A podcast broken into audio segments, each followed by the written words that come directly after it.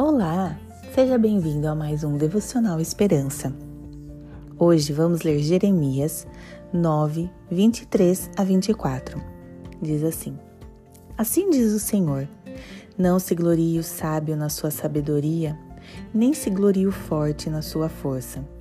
Não se glorie o rico nas suas riquezas, mas o que se gloriar, glorie-se nisto, em me conhecer e saber que eu sou o Senhor, que faço beneficência, juízo e justiça na terra, porque destas coisas me agrado, diz o Senhor. Aqui ele está falando, né, para a gente realmente falar, se gloriar, ter orgulho de conhecer a Ele, porque todas as outras coisas quem dá para gente é Deus né? Todo mundo quer fazer algo grande, algo significativo, algo que fale assim: nossa, que orgulho fui eu que fiz isso, não é verdade? Mas ele está falando aqui que o único motivo que deveríamos ter orgulho é de conhecê-lo. Não se gabem de suas realizações. Não façam isso.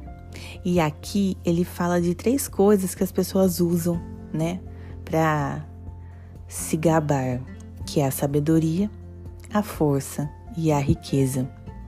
Mas mesmo que a gente tenha tudo isso, nós não podemos nos, nos orgulhar dela, né? Porque tudo isso vem de Deus. Tudo o que você tem na vida vem de Deus. Ele que te dá saúde, ele que te dá ele que te dá força, ele que te dá realizações, ele que te dá sabedoria, né? Então a única coisa que podemos realmente nos gabar é de ter um relacionamento com o Senhor. E aí eu te pergunto hoje, como está o seu relacionamento com o Senhor? É motivo de orgulho para você? Você realmente o conhece? Você realmente tem tempo para falar com ele? Ou não? Ou você está mais vislumbrado nas coisas do mundo?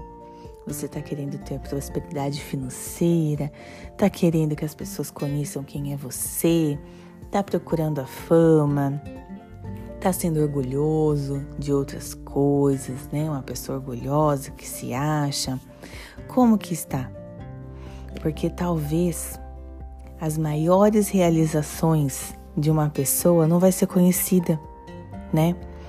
E o que, que, são as maiores realizações de uma pessoa? Interceder por uma vida, salvar uma vida em oração, apresentá-la a Jesus, né? Isso não fica nos holofotes da fama, só que fica nos holofotes de Deus.